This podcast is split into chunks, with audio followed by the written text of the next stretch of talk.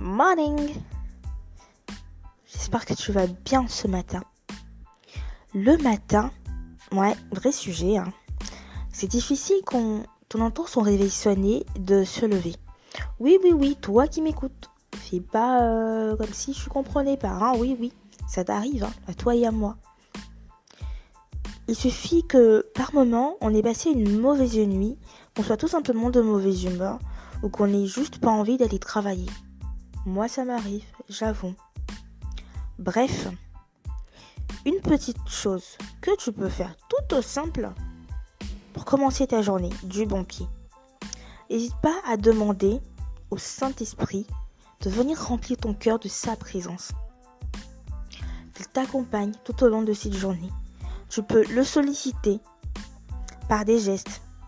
Par exemple, prends la parole de Dieu. Je conseille peut-être l'épître de Saint Paul aux Colossiens.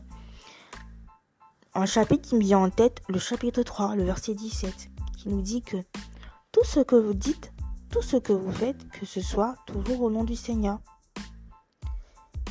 Et par cette parole, offre euh, tout simplement au Seigneur ton action de grâce, c'est important de dire merci au réveil.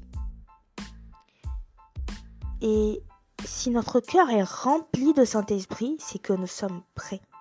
Nous sommes prêts à vraiment vivre cette journée avec Jésus. Non seulement elle va être super bien, vous savez, le tout c'est un état d'esprit. Hein. Dis-toi qu'elle sera super bien.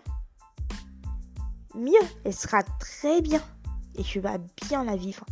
Alors fais confiance au Seigneur accueille son Esprit Saint et demande-lui par-dessus tout la force.